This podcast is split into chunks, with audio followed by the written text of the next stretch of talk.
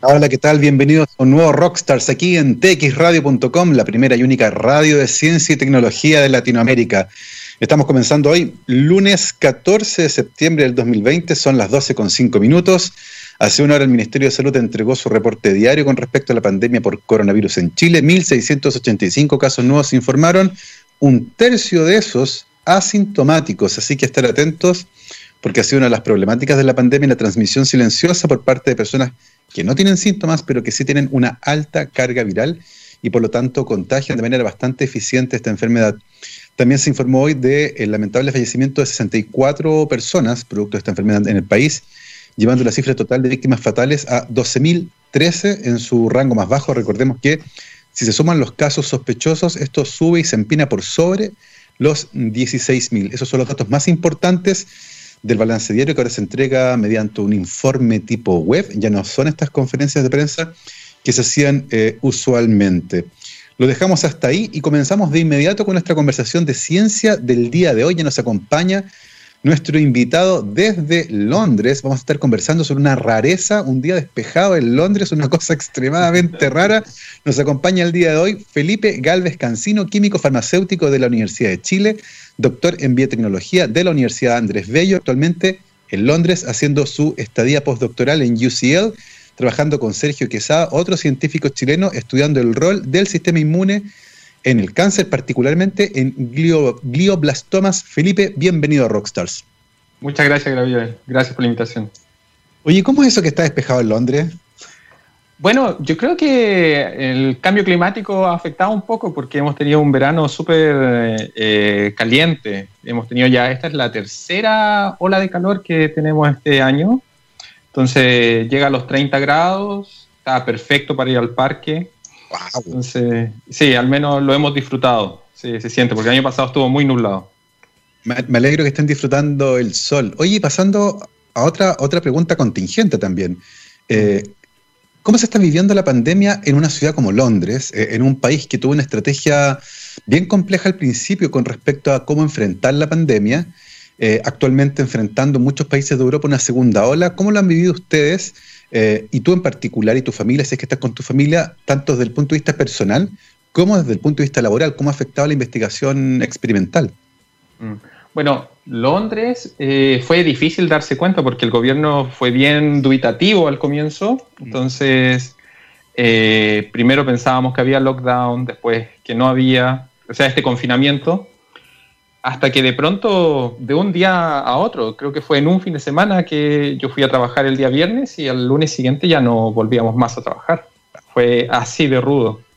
Y en lo, en lo científico y lo familiar, porque yo estoy acá con mi esposa, bueno, yo había estado de viaje en enero, después eh, nos habíamos ido de vacaciones en febrero a Chile y yo había dicho, bueno, este es mi año, este año la, la hago. y llegamos y alcancé a trabajar dos semanas y, y nos confinamos. Entonces fue durísimo.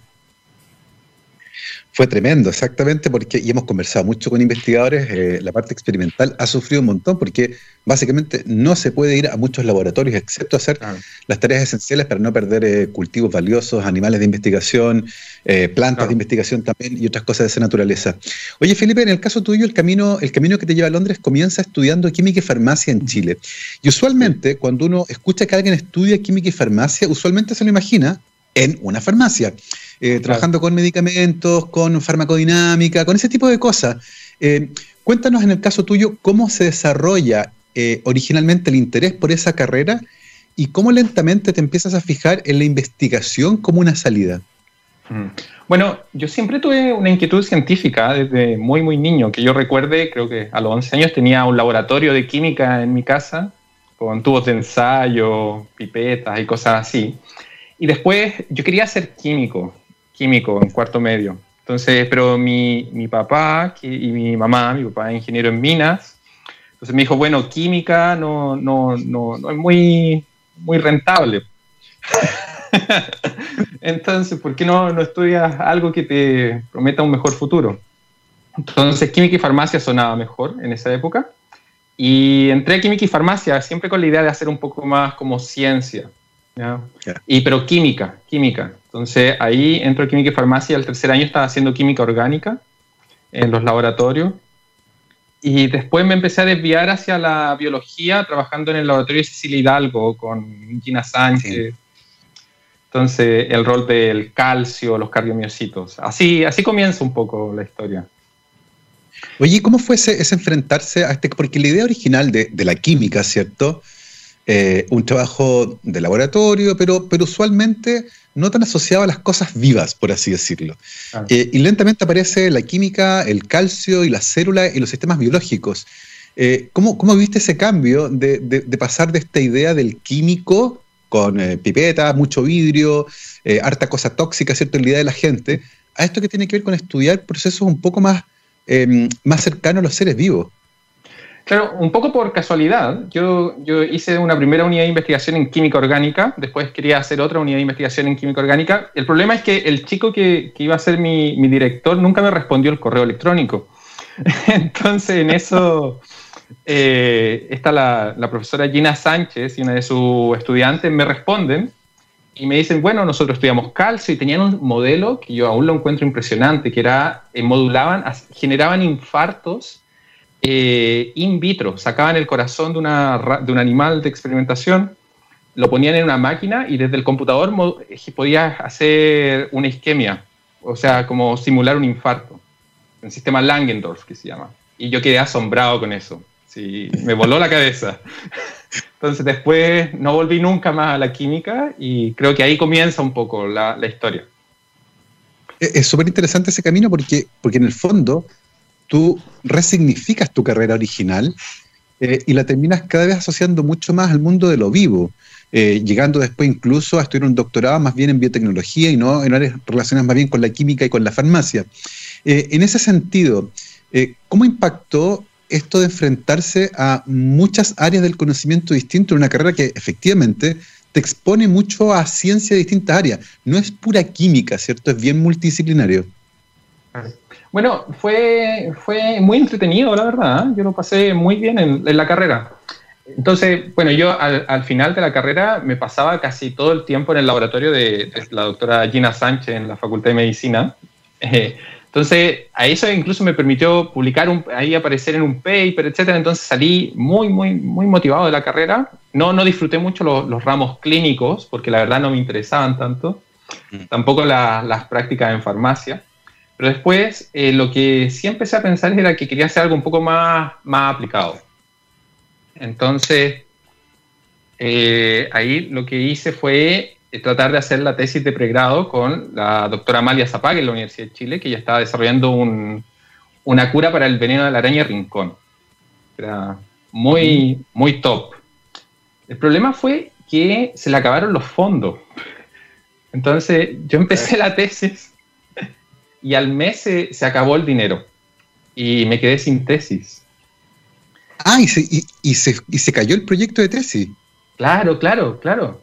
Sí. Oye, qué, tremendo. Y qué, porque cada uno parte un proyecto, uno se documenta, eh, aprende más o menos el estado del arte, cómo está la cosa. Era, una, era un área tremendamente interesante, aplicada, por cierto, en un problema que en Chile se repite de manera recurrente. ¿Cuál es tu reacción cuando tú te dices, oye, quedé votado acá, se acabó esto, eh, ¿cómo, lo hiciste ahí? No, bueno, fue un shock, porque yo venía de, todo súper bien en la carrera. Entonces tenía, me había ido muy bien en el laboratorio donde estaba, etc. Llego acá y, no podía hacer la tesis, entonces me deprimí un montón. Y recuerdo que pasaron como dos meses y un día para otro veo un anuncio de algo que sonaba también muy cool. Era alguien que buscaba un tesista para hacer adyuvantes para vacunas. Entonces estaba, bien escrita esa palabra, adyuvante. Suena rara, ¿no? Creo que esa es la palabra correcta, ¿eh? sí, porque sí. es, Para, quienes nos escuchan y dicen, ¿qué? Porque es como ayudante mal dicho, adyuvante. ¿Qué, ya. ¿Qué es eso? Bueno, entonces, cuando tú tienes una vacuna, tú en general tienes eh, el antígeno y no puedes dar el antígeno por sí solo, siempre necesitas una forma de activar al sistema inmune. Entonces ahí vienen los famosos adyuvantes, que son los que generan harta polémica hoy en día, que probablemente saben mejor que yo. Entonces, algunos de los adyuvantes más conocidos es las sales de aluminio, por ejemplo. Entonces, lo que estaba buscando este, este investigador, Álvaro Yatzer, de la Fundación Ciencia y Vida, él venía llegando de Suecia y él estaba, quería desarrollar nuevos adyuvantes para vacunas de ADN contra el cáncer. Entonces sonaba súper cool. Así que, claro, entonces apliqué y me respondió y ahí comenzó la, carrera en inmunología del cáncer. Oye, interesante porque pasamos de un mail sin contestar que te llevó a un laboratorio distinto a hacer cosas muy interesantes a un proyecto que se cae, que pasa por un mail que sí es contestado y te lleva a un área completamente nueva. Y tú lo dijiste, alejado de la parte clínica, alejado de la parte farmacia, eh, con una carrera armada bien a tu pinta, siguiendo tus intereses y que te lleva finalmente a un área que es sumamente interesante, una de las áreas emergentes, diría yo, en biología de los últimos 20, tal vez años, eh, bastante nueva, por cierto, que es, que es lo que tiene que ver con la relación entre el sistema inmune y el cáncer. Eh, ¿Qué fue lo que, lo que estuviste haciendo con, con Álvaro en tu tesis de pregrado y que te dejó tan entusiasmado que decidiste seguir con él durante el doctorado? Bueno, ahí lo que hacíamos era básicamente hacer vacunas. Que yo, mira, yo llegué al laboratorio pensando que iba a hacer Western Blots, porque no, no sabía nada de inmunología, nada, nada, nada. Yo, en, en, farmacia no te enseñan inmunología. Entonces, bueno, después me enteré que iba a hacer citometría de flujo y que iba a trabajar con animales, que eso me encantó. ¿ya? Eh, con, a trabajar con animales de experimentación, hacer experimentos, hacer vacunas. Por ejemplo, lo que me llamaba mucho la atención es que podías ir desde purificar un plásmido, que era nuestra vacuna, eh, lo crecías la bacteria, lo purificabas, lo inyectabas en el animal de experimentación y después veías la respuesta contra el tumor. ¿Ya? Entonces eso me encantó. Y ahí lo que hicimos era básicamente modular algunas vías de señalización en las células presentadoras de antígeno para incrementar la respuesta de las vacunas de ADN contra tumores de melanoma. Oye, y eso, eso de las vacunas, porque usualmente uno dice una vacuna tiene un antígeno que es una molécula que va a ser reconocida por el sistema inmune y se va a montar una respuesta de defensa que va a incluir a células y moléculas, ¿cierto? Como linfocitos, anticuerpos, y que nos van a defender del patógeno que lleva ese antígeno encima.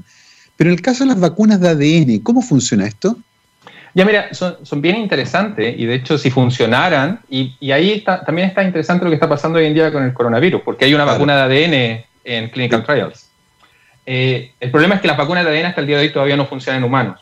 Bueno, lo, interesante de las vacunas basadas en ácidos nucleicos, y en particular las de ADN, es que tú puedes poner el antígeno, tú lo pones en este plásmido, y el ADN per se es adyuvante. ¿ya? El ADN per se es capaz de activar al sistema inmune innato. Entonces, representan una tremenda ventaja porque son muy seguras, ¿ya? no se van a integrar en el genoma de las personas, o no se ha visto que eso ocurra, y además serían muy baratas. Porque sería solo generar este plásmido y después darlo eh, en las personas o en los animales. Entonces, así es como funcionan. El problema es que no han funcionado mucho en, humanos. Ese es un gran problema hasta el día de hoy. ¿Y se, sabe por qué no han funcionado? Ya, ahí eso es interesante. Yo creo que eh, las, las, vías de reconocimiento de ácidos nucleicos entre humanos y ratones, yo creo que son muy distintas entonces, lo que sí se sabe que funciona, por ejemplo, y es muy, muy interesante, es, son las vacunas de ARN, ya que son en este caso la vacuna de Moderna. Moderna, sí. Entonces, o las, las que solía hacer BioNTech mm. contra el cáncer. Entonces, sí sabemos que esas vacunas generan una respuesta, eh, activan el sistema inmune innato solo por ser vacuna, ya son adyuvantes en sí mismos. Y es muy interesante que las de ARN funcionan, pero las de ADN no funcionan. Entonces, ahí hay un montón de, ciencia que yo creo que no, no se, no se esa pregunta no se ha hecho bien, o, quizás falta un poco. Pero mm. yo, si yo tuviera que apostar, yo apostaría más porque Moderna va a funcionar, que es un ARN que se autorreplica, que por Inovio, que es la compañía que tiene la vacuna de ADN. Que de hecho son tecnologías, tú lo dijiste, no hay ninguna vacuna de ADN que haya funcionado, eh, la tecnología moderna tampoco tiene ninguna vacuna licenciada. La que están haciendo justamente en Inglaterra, basada en adenovirus de chimpancé, tiene una vacuna que se licenció para ébola, pero no ha sido usada también de manera masiva, así que estamos enfrentando un momento bien interesante justamente en el mundo de las vacunas. Eh, ese fue el camino que hiciste en tu tesis de, pregrado, ¿cierto? Que tenía que ver con mm. cómo optimizar eh, el que una vacuna genere una respuesta inmune y te enamoraste de este sistema, ¿cierto? Donde había animales de experimentación, había nuevas metodologías experimentales, estaba la citometría de flujo que permite separar poblaciones celulares con gran, gran eficiencia. Eh, y fue tanto esto, y tenías tan claro tu camino que iba por otra parte distinta a lo que uno inicialmente pensaría para alguien que estudia química y farmacia, que decides hacer un doctorado en biotecnología. Eh, y te quedaste con Álvaro. Eh, cuéntanos un poco cómo fue el paso por el doctorado, eh, la parte de la formación más académica, y cómo deciden finalmente un tema de tesis que se convierte, además tengo entendido, una tesis que fue bastante premiada en Chile. Mm. Sí, mira, lo, lo, que nos dimos cuenta era, estábamos haciendo toda esta investigación con las vacunas de ADN, y lo que nos dimos cuenta, y algo que a mí me interesaba mucho, era básicamente cómo las vacunas y cómo el sistema inmune genera memoria, ¿ya? que es eh, algo bien interesante y algo bien relevante hoy en día. Entonces nos dimos cuenta, claro, que la, memoria inmunológica, en particular los linfocitos T que generan nuestras vacunas, tú podías dar la vacuna, eh, hacer que rechazara el tumor y después redesafiar al animal tres meses más tarde y el tumor no crecía. Entonces había algo que era memoria inmunológica.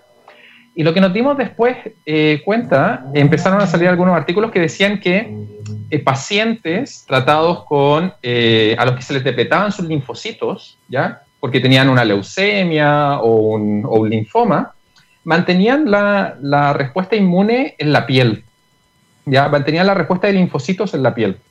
Entonces eran unas observaciones bien interesantes y comenzaron a salir más artículos que decían que habían linfocitos de memoria que se quedaban en la piel por siempre, ¿ya? que recibían eh, por siempre. Entonces, eh, justo antes de terminar la tesis, eh, nos ganamos un premio y ahí me acuerdo Pablo Valenzuela, el director de la fundación, me, me llama a su oficina y me dice, bueno, te tenés que quedar, no, no te vayas a ninguna otra parte. bueno, y que Pablo Valenzuela te diga algo así, es como... Claro, Sí, bueno, y como, como lo dice él, o sea, con un par de, garabatos y... Mira, bueno, claro, para quienes conocemos a Pablo, un tipo que tremendamente conoció el área de la biotecnología, que trabajó desarrollando vacunas justamente en Chiron, que se vino a Chile, que fue el, guía espiritual de la Fundación Ciencia y Vida hasta el día de hoy. Oye, ¿y cómo es esto de que hay células T que residen en la piel? Eh, porque, porque usualmente está esta idea de que el sistema inmune tiene estas células que son como vigilantes, eh, que se pasean por todos lados. Eh, pero sin embargo hay poblaciones que tienen preferencia por quedarse cerca de ciertas partes. Eh, ¿Cómo esto de que residen en la piel? ¿Cómo lo hacen? ¿Cuál es el mecanismo que utilizan para estar estacionados en un lugar? ¿Están en qué y en qué parte más o menos de la piel se encuentra? Porque no están encima de la piel, ¿cierto? Están metidos por ahí entre medio. ¿Cómo, ¿Cómo es eso? Bueno, lo que se sabe es que estas células se quedan en la epidermis, que es la capa más externa de la piel, y en general, si tú te imaginas un linfocito, un linfocito te lo puedes imaginar un poco como una esfera, ¿ya? Son células muy redonditas. Y cuando están en la piel y cuando residen ahí, se vuelven un poco como, adquieren dendritas, ¿ya? Se parecen un poco más, adquieren una morfología totalmente distinta. Lo que se sabe es que se retienen en la piel porque sensan eh, una molécula que se llama TGF-beta, que es muy abundante en la piel. Entonces, eso hace que se retengan ahí. Además, interaccionan con las células de la matriz de la piel. Y lo que, eh, bueno, este campo después explotó, nosotros empezamos a estudiar esto en, en tumores, lo que nos dábamos cuenta, por ejemplo, tú en, en, animales de experimentación lo que puedes hacer es eliminar todos los linfocitos de la sangre, ¿ya? Con un anticuerpo, puedes eliminar todo. Nos dábamos cuenta que eliminábamos todo lo que era circulante, poníamos los tumores en la piel, y solo los linfocitos de la piel eran suficientes para rechazar los tumores que nosotros inyectábamos una respuesta completa, 100%. Entonces... ¿y, la, distribución de estos linfocitos que residen en la piel es homogénea en toda la superficie de la piel? Ya, mira, nosotros tenemos microbiota en la piel. Entonces tú estás lleno de linfocitos que residen en la piel, ¿ya? Y linfocitos que probablemente protegen contra infecciones eh, bacterianas, contra infecciones virales. Lo que nosotros veíamos es que básicamente nosotros dábamos la vacuna en la, en la zona baja del lomo de los animales de experimentación y veíamos que después, en la parte alta del lomo o incluso en las orejas, podías encontrar estos linfocitos. Entonces, empiezan a migrar y probablemente se dividen y mm. invaden toda la piel. ¿Ya? No, no se sabe tanto cómo, cómo, ocurre eso, pero sí que ocurre. Qué, interesante, porque además eh, el cáncer de piel, por ejemplo, es tremendamente prevalente en Chile. Eh, no tiene todavía un muy buen tratamiento. ¿Cuán, ¿Cuán distantes estamos de poder transferir los resultados de estos hallazgos realizados en animales de experimentación a poder desarrollar algún tipo de terapia basado en este tipo de vacunas que permita, por ejemplo, tratar melanoma. Ya, eso es interesante. Eh, por ejemplo, lo que se sabe hoy en día es que la inmunoterapia del cáncer, por ejemplo, este, el bloqueo de los puntos inmunes de control, Funciona muy bien en, melanoma, ¿ya? Funciona muy, muy bien. Eh, si eso genera estas células que se quedan en la piel, no se sabe, ¿ya? Son preguntas que probablemente la gente está haciendo hoy en día. Con respecto a las vacunas, mira, yo trabajé mucho en vacunas y quizá Álvaro se va a enojar si escucha esto, pero yo la verdad no, no, no, le tengo tanta fe a las vacunas contra el cáncer. ¿Por qué? Principalmente porque hasta el día de hoy, eh, en los más de 60, 70 años que se llevan probando, todavía no hay resultados positivos. ¿ya? Eso es, eh, y los anticuerpos, estos anticuerpos que bloquean los puntos inmunes de control, sí que han funcionado. ¿ya? Principalmente por eso. Y además por lo que te dije previamente, que desconocemos mucho cómo mm. se censan los adyuvantes o cómo se censan eh, cuáles son las mejores formas de activar el sistema inmune innato en lugares eh, que son muy, que ejercen una tolerancia muy fuerte como la piel. Por eso no creo que vayan a funcionar aún, quizás. Hay una suerte de paradoja con eso, porque se supone que el sistema inmune... ¿Habla? ¿Ahí sí? No, te perdí. Hola, uno, uno, dos. Se perdió, parece. A ver, ¿estamos con problemas, Gabriel, o no? A ver. Uno, uno, dos. Ahora te escucho. Ah, ya, perfecto. Ahora te escucho. perfecto, ya, ahora sí. Eh, no, te preguntaba que hay una fuerte paradoja porque se supone eh, que el sistema inmune está ahí Quedó para como proteger. grabado. Qué curioso, estamos con un problema técnico aparentemente. Vamos a tratar de solucionarlo. Em, no sé si Gabriel al otro lado y los botones me puede ayudar con lo que está ocurriendo. ¿Sí? ¿Estamos? Aló, aló se está repitiendo aparentemente. Bueno, vamos a hacer algo. Vamos a ir a una pausa musical y vamos a tratar de resolver este problema para volver eh, con esta eh, entrevista que está tremenda, tremendamente entretenida. Estamos conversando con Felipe Galvez Cancino, químico farmacéutico de la Chile, doctor en biotecnología de la UNAV, actualmente en Londres, realizando su estadía postdoctoral. Vamos a hacer una pausa y volvemos. Nos vamos con Blind Melon. Esto se llama Towns of Home.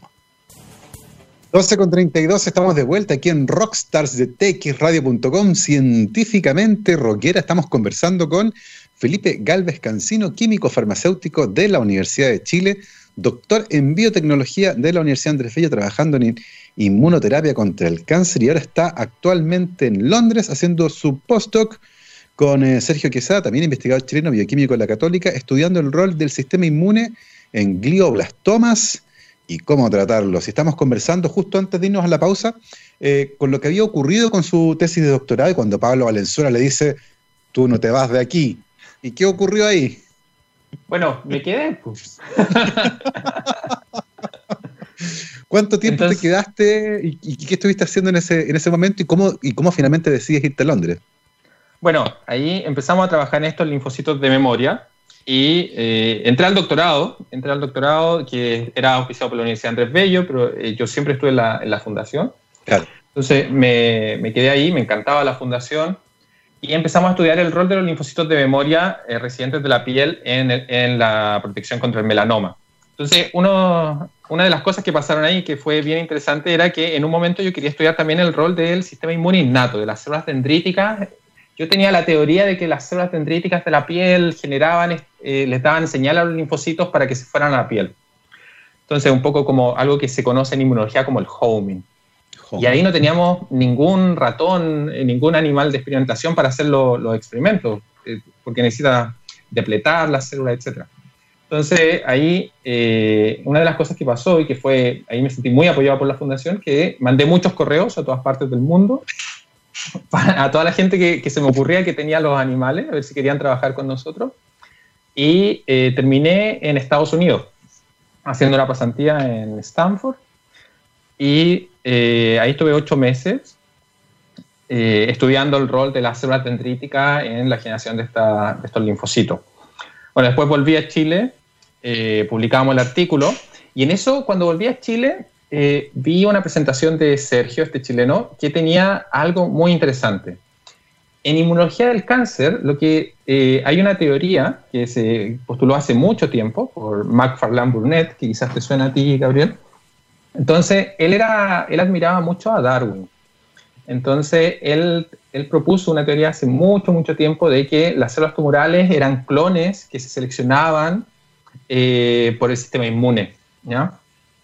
Entonces, eh, llega Sergio y da esta presentación en la fundación y era sobre que tú cuando tienes un tumor, tú te lo puedes imaginar un poco como un árbol, ¿ya? Un árbol que tiene un tronco y tiene ramas, ¿ya? Entonces en el tronco está la célula que origina el tumor y luego esa célula se divide en, en clones, ¿ya? Muchos clones.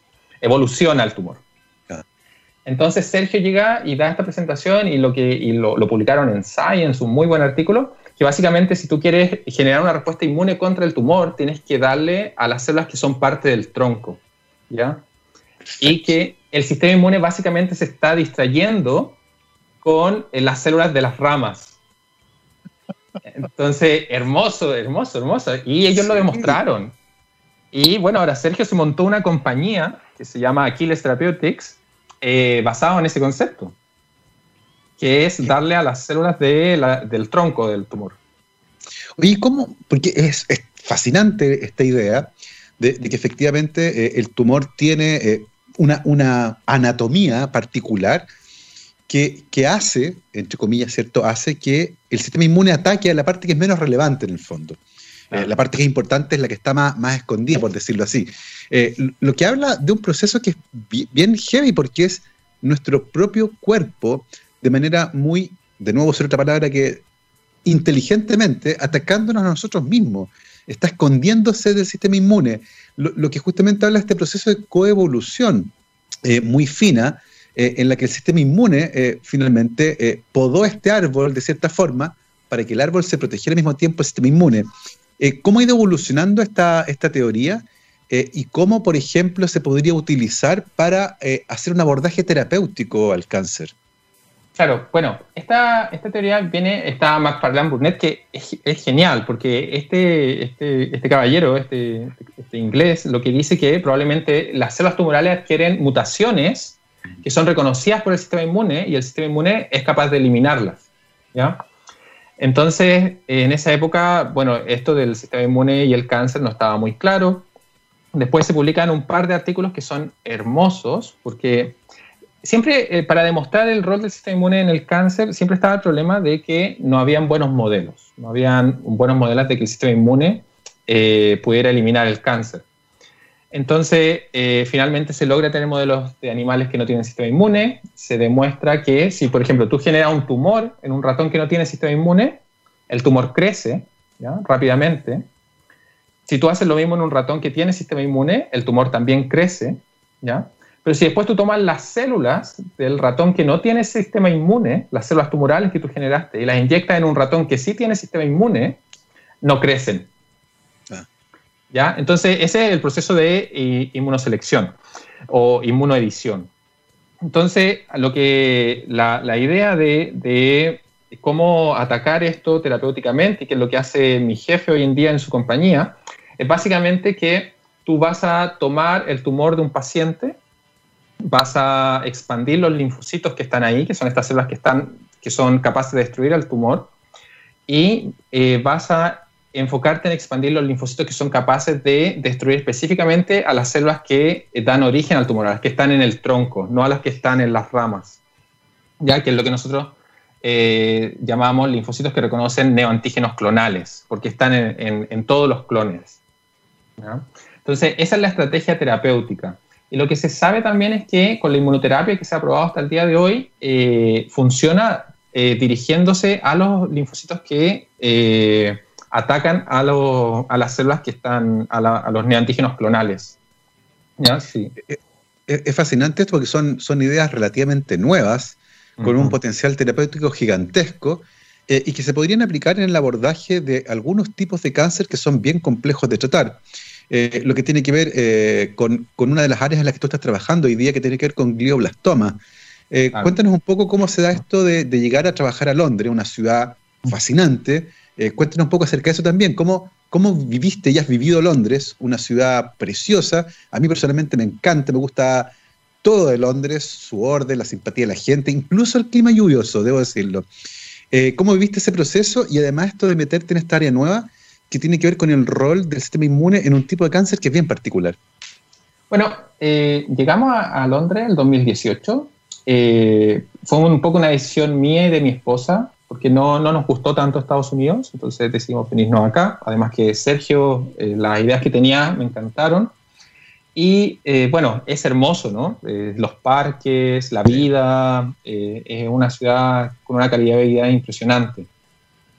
Entonces, bueno, la historia en glioblastoma, yo llegué a trabajar en cáncer de pulmones, lo que te acabo de explicar, mm. clonal versus subclonal, etcétera. Pero un día Sergio, Sergio es, bien loco. Entonces un día me lo encuentro en el pasillo y me dice, mira, tengo un colaborador en Escocia que tiene un modelo de, de glioblastoma. Eh, ¿Te tinca ir a Escocia? Y yo venía llegando, yo, yo no terminaba de conocer Londres todavía. yo por supuesto dije que sí. Entonces, eh, bueno, fui a Escocia, eh, me traje las muestras, eh, obtuvimos las muestras en Escocia, después tenía que volver a Londres a analizar las muestras acá, porque la máquina, el citómetro de flujo que, nosotros ocupamos no estaba en Escocia.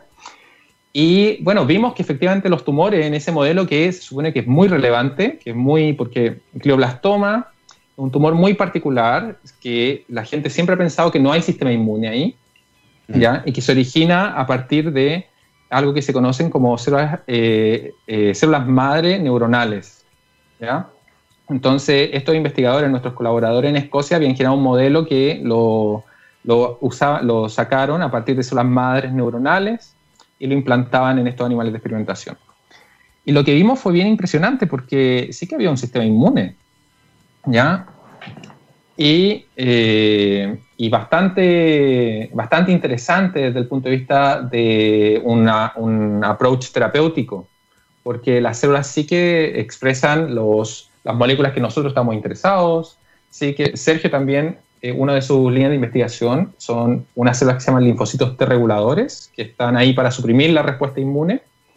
De hecho, desarrolló una droga que ahora está siendo probada por Roche en estudios clínicos. Entonces tenemos esa droga y sí que hay muchas de esas células en glioblastoma. Y lo que nosotros pensamos es que estos linfocitos T reguladores lo que hacen es suprimir la respuesta inmune contra el tumor y eh, a, permitir que el tumor crezca. Entonces, eh, eso, eso, eso, es totalmente contraintuitivo. Eh, un sistema que está para protegernos modula la acción del sistema inmune contra un tumor. ¿cómo, cómo, cómo se entiende desde el punto de vista? Yo sé que la inmunología es un área tremendamente compleja. Eh, ¿cómo, logramos entender esa suerte de paradoja? ¿Cómo es posible que el sistema inmune suprima la respuesta inmune en contra de un tumor que nos va a matar? ¿Cómo, cómo, cómo llegó a ocurrir eso? Es que tú tienes que pensar que el tumor son tus propias células. Entonces tu sistema inmune no está entrenado para reconocer tus propias células. Aun cuando hay mutaciones, aun cuando el sistema inmune mata algunas células tumorales que adquieren mutaciones, lo que va a hacer el sistema inmune siempre es tratar de inhibir la respuesta inmune ahí. Y una vez que el tumor se desarrolla, no es lo mismo que una infección viral, por ejemplo, que te va a dar fiebre, que tu sistema inmune va a reaccionar, que va a generar una respuesta anticuerpo, una respuesta SRAST. No, no es lo mismo. Entonces, lo que ocurre es que, bueno, el tumor se desarrolla, eh, al principio el sistema inmune lo trata de eliminar, luego el tumor finalmente escapa, y una vez que el tumor escapa, se genera, sobre todo los tumores sólidos, algo que nosotros llamamos microambiente, que es es un, lugar donde el tumor crece y todo lo que hay ahí se genera una competencia entre las células tumorales y las, y las células inmunes por los nutrientes, donde obviamente ganan las células tumorales. Y además lo que empieza a ver es que el sistema inmune se empieza a reclutar ahí y empieza a suprimir la respuesta. ¿ya? La razón actual, lo que se cree, es básicamente porque lo reconoce como algo propio. ¿ya? Eso es, ya lo reconoce como algo de tus propias células. Hay una, cosa fascinante con, esto, y tú lo mencionaste la pasada, así que por eso te lo voy a preguntar, eh, que tiene que ver con las infecciones virales. Y hay un puñado de reportes, no sé si son anecdóticos a esta altura, que hablan de lo que ocurre con el sistema inmune y su respuesta a los tumores cuando de manera concomitante hay una infección viral, particularmente una que produce fiebre. Y aparentemente se produce algo que es bien interesante ahí. Eh, aparentemente el sistema inmune puede combatir mejor los tumores cuando aquello ocurre. Eh, ¿Qué, sabes de eso, Felipe? Que me parece súper interesante, por cierto. Ya, bueno, ahí está el origen de la inmunología del cáncer y yo creo que eso da para un, podcast. Sí, de hecho. Eh, no, bueno, ahí tienes a, un personaje que se llama William Colley, ¿ya? Que esto estamos hablando de hace más de 100 años atrás. Entonces, William Colley era un médico en el hospital de Nueva York, lo que hoy en día es Memorial Sloan Kettering, Entonces, William Coley lo que se da cuenta es que un paciente con sarcoma le da una infección bien, bien fea, que no recuerdo la bacteria, y eh, tenía un tumor gigante en la nuca, ¿ya? Este paciente, y el tumor desaparece, ¿ya? El tumor desaparece cuando el paciente le da esa infección, y eso, era, eso no era un reporte aislado, era, ya había ocurrido antes. Entonces, lo que hace Coley era, eh, comenzó a generar algo que se conoce como la toxina de coli, ¿ya? que era un lisado de esta bacteria, no, algo biogens, no, no, recuerdo bien el, sacar, no recuerdo bien el nombre de la bacteria, pero un lisado de la bacteria y se lo empezó a administrar a muchos pacientes. ¿ya? El problema es que coli, claro, curó muchos pacientes, pero también mató a varios. era binario, o lo curo o lo mato, bueno. Y el otro problema que tuvo, bueno, se hizo esta mala fama de ser un poco businessman, un poco hombre de negocios que quería vender algo, y al mismo tiempo aparece Marie Curie con la radioterapia. ¿Ya? Entonces, claro, y la inmunoterapia desaparece hasta los años 70, ¿ya? Se, eh, queda un poco ignorada. Pero claro, tiene sentido con lo que tú dices, que eh, en el fondo, si tú tienes fiebre o tú tienes una respuesta inmune eh, que va eh, junto con el tumor y tú tienes un tumor además que es muy inmunogénico, o sea, que puede ser reconocido fácilmente por el sistema inmune, esas cosas sí que pueden pasar. Mm. Oye, y, en el caso de tu investigación, particularmente con, con los glioblastomas, ¿cuáles dirías que son los principales desafíos que estás abordando actualmente? Los principales desafíos, en nuestro laboratorio lo que nosotros estamos interesados es eh, cómo hacemos una terapia, ¿ya? Y una vez que hacemos una terapia, usar esa terapia para entender mecanismos básicos, ¿ya? O sea, nosotros queremos algo que funcione, por ejemplo, eliminar las células T reguladoras, ver si el tumor se achica, y una vez que el tumor se achica, a lo que a nosotros nos interesa es el mecanismo, ¿ya? Es como ciencia básica, pero al revés, te, lo aplicado a lo básico. Entonces, en glioblastoma, tú tienes eh, dos células que son muy relevantes. Bueno, primero tienes que el glioblastoma es un tumor que se conoce como inmunológicamente frío, ¿ya? O sea, que no tiene eh, una gran infiltración de células inmunes. A diferencia de tumores como el melanoma, ¿ya? Que es inmunológicamente caliente, que tiene un gran infiltrado inmune, ¿ya? Entonces, está eso por una parte, y además están estas células T reguladoras que están en altas cantidades y tú tienes otras células que se llaman macrófagos, ¿ya? Que están los macrófagos y las microglías, que es lo que nosotros pensamos que se acumulan adentro de estos tumores y lo protegen del ataque del sistema inmune. ¿ya? Entonces, nuestro objetivo hoy en día, lo que ya sabemos es que si eliminamos los linfocitos T reguladores, estos tumores sí se achican. ¿ya? Perfecto. Y lo, a donde nos estamos moviendo es eliminar los linfocitos T reguladores y los macrófagos al mismo tiempo. ¿ya? Entonces, para eso lo que nosotros soñamos es diseñar la, siguiente, eh, siguiente, la siguiente fase de eh, inmunoterapias contra el cáncer, contra estos tumores que en teoría son fríos. Qué, notable. Oye, ¿y cómo, cómo logramos eliminar parte fundamental del sistema inmune, como células que regulan la respuesta inmune o macrófagos, en el cerebro, además, donde están estos tumores, y si eventualmente existe algún peligro de eliminar este freno. Ya, bueno, por supuesto que existe. ¿eh? bueno, la logramos eliminar. Lo que hizo Sergio y su laboratorio antes de que yo llegara fue desarrollar un anticuerpo, es una, una, molécula biológica que se inyecta a los animales y también está en estudios clínicos en pacientes.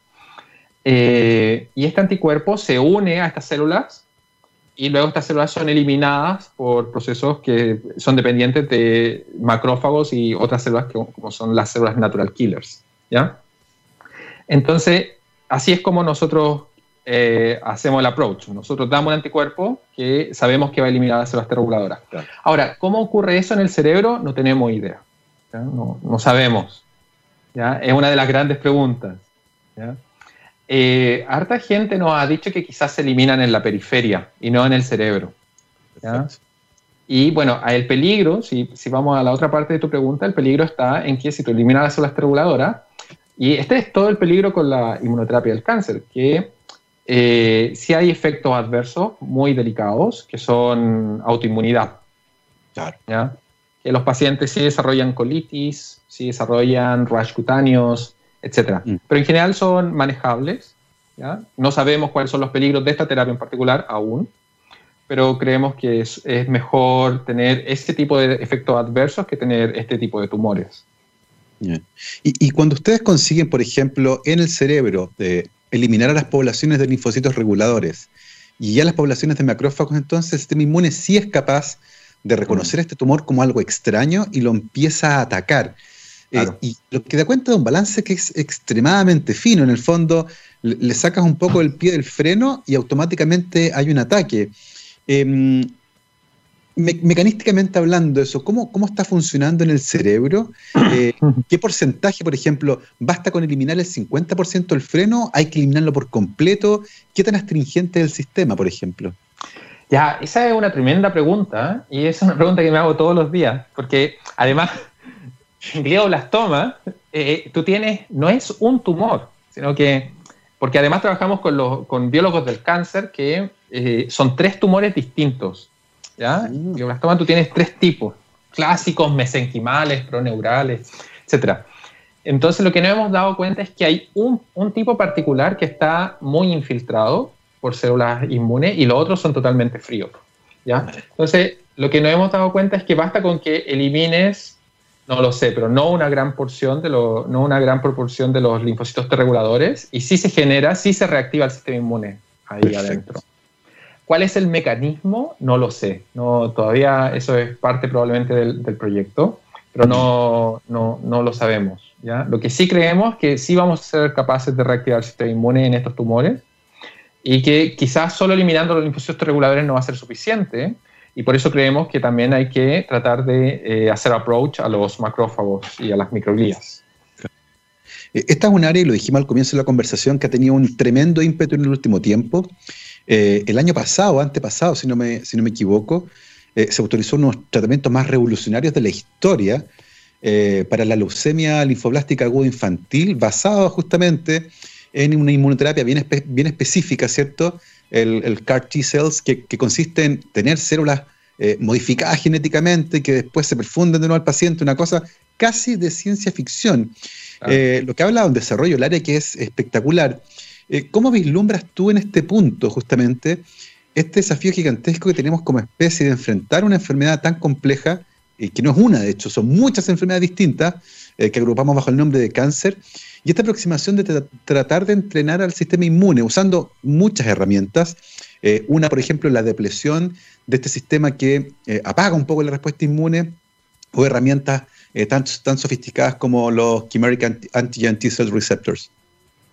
Bueno, yo creo que lo que va a pasar es que no vamos a curar el cáncer. No, no, no, no, creo que lo curemos. Yo creo que lo que va a pasar se va a convertir en una enfermedad crónica, que va a ser muy tratable y que las terapias como los Chimeric Antigen Receptors, que eso se hace acá en UCL, de hecho mi esposa trabaja en una compañía de CAR T-cells, eh, bueno, se van a seguir expandiendo. Hoy en día, por ejemplo, esas terapias se prueban en glioblastoma, ¿ya? estos CAR T-cells. Eh, anticuerpos, que yo creo que es la, es la, gran revolución de la inmunoterapia contra el cáncer. ¿ya? Y lo que nosotros ahora creemos que va a ser la siguiente generación es no solo anticuerpos que, hacen, que se dirigen contra una molécula, sino que anticuerpos que se dirigen contra dos o tres moléculas, que son específicos o triespecíficos. Entonces, yo creo que hacia allá va eh, el campo.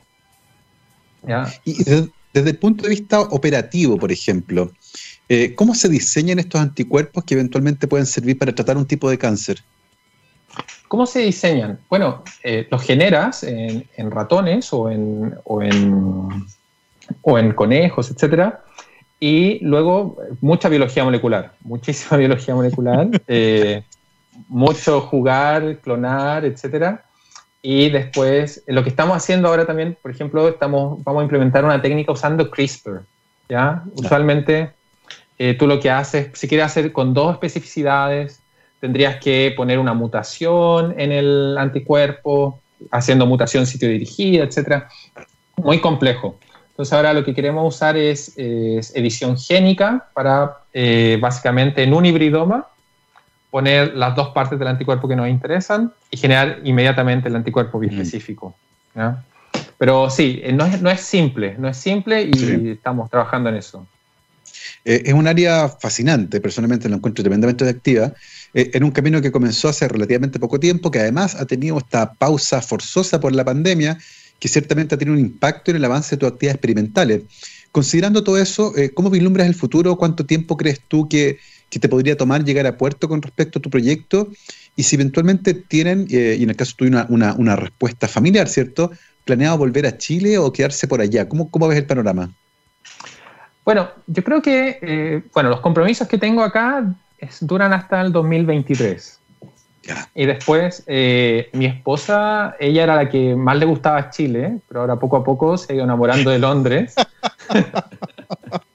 ella no, no, quería, no quería, pero ahora le encanta. Ah, entonces, eh, no lo sabemos y a veces pensamos que es incluso un privilegio no saber. Puedes tener como la decisión, no, no es necesario tomar la decisión aún, pero yo creo que Chile siempre es una oportunidad muy atractiva. Sí. Tú tienes una visión además eh, bien interesante porque estuviste en Stanford, eh, has estado ahora en Londres y trabajaste en Chile. Em, en ese sentido, ¿cómo visualizas la competitividad de los científicos chilenos en esta área? que es un área extremadamente compleja. Tú dijiste, fui a Escocia a hacer un experimento, no tenía el cierto metro flujo que necesitábamos, así que me tuve que volver a Londres eh, hacer los análisis. Eh, pero, pero estado en los tres escenarios, en el gringo, en el inglés y en el chileno. Eh, ¿Cómo vislumbras ahí qué tan, en, qué tan buen pie estamos para hacer investigación en esta área? Bueno, yo creo que en Chile lo que nos falta es dinero, porque la ciencia y la, la, formación, o sea, la formación que yo tuve es excelente. No, y la formación que tienen todos los científicos en general, los que llegan acá, que son chilenos también, es muy, muy buena. Entonces, solo necesitamos dinero y además veo a Chile como un lugar de, muchas oportunidades y eso es algo que discutimos mucho con Sergio porque la investigación clínica, o sea, la, cantidad de muestras clínicas que tú puedes obtener en Chile, nadie, esa oportunidad nadie la ha tomado, es algo muy poco explotado. Entonces, es algo que estamos poco a poco empezando a hacer. Eh, Álvaro Yatzer, mi ex mentor, también lo está empezando a hacer poco a poco en colaboración con nosotros también. Eh, pero bueno, lo que veo a Chile, un lugar donde falta dinero, pero donde hay mucho potencial, donde si quisiéramos ser líderes, por ejemplo, piensa, hay un cáncer, el cáncer de vesícula biliar, que solo ocurre en Chile y en Japón. Sí. Entonces, piensa, si lo miras solo académicamente, piensa la cantidad de papers que podrías publicar y además el impacto clínico, el impacto social que podrías tener con eso. Entonces, es un lugar de grandes oportunidades Chile. Eh, que es una discusión que hemos tenido con otros investigadores, una pregunta que usualmente hacemos a quienes están afuera, y, la respuesta converge, nos faltan recursos. Ciertamente un proyecto, lo que da al año un fondo, es decir, por ejemplo, es una fracción de lo que usualmente uno encuentra en proyectos externos, lo que ciertamente impacta en el tipo de cosas que se pueden hacer. No es falta de capacidad, no es falta de neuronas en el fondo, tú lo dijiste, científicos entrenados en Chile hacen grandes carreras fuera, no tienen que ponerse al día ni nada, vienen muy bien entrenados, pero lo que falta muchas veces es tener más recursos para montar laboratorios eh, o estrategias experimentales que son efectivamente tremendamente complejas, costosas, pero que son justamente las que nos acercan a las preguntas eh, usualmente más relevantes. Son las 12.58 acá, al menos en Chile, y se nos pasó volando esta hora de entretenidísima conversación. Así que te queremos agradecer eh, por haberte tomado el tiempo, Felipe. Muchísimas gracias por habernos acompañado en Rockstars. Muchas gracias, Gabriel. Un gusto. Yo también lo pasé muy bien, se pasó volando. Acá son las 5 pm. Son las 5 de la tarde en Londres, hora del té, o tal vez de una cerveza. Sí, Ya voy. No vamos, a juzgar eh, a nadie, ¿cierto? Eh, hemos conversado con Felipe Galvez Cancino, químico farmacéutico de la Chile, doctor en biotecnología. Eh, se especializó en la inmunoterapia del cáncer. Actualmente está en Londres trabajando con otros chilenos, Sergio Quesada, en UCL, hasta el 2023, tratando de entender cómo regular al sistema inmune para que se defienda de los glioblastomas. Nuevamente, Felipe, un gran, gran abrazo desde Rockstars. Saludos. Un placer, pues. Un abrazo grande para allá. Saludos, por supuesto, a Sergio. Nosotros nos vamos como todos los días con nuestro especial de All You Need Is Rock aquí en txradio.com, científicamente rockera. Nos vamos con los Arctic Monkeys. Partimos con You Are, Are You Mine. Nos vemos mañana que estén bien. Chao, chao.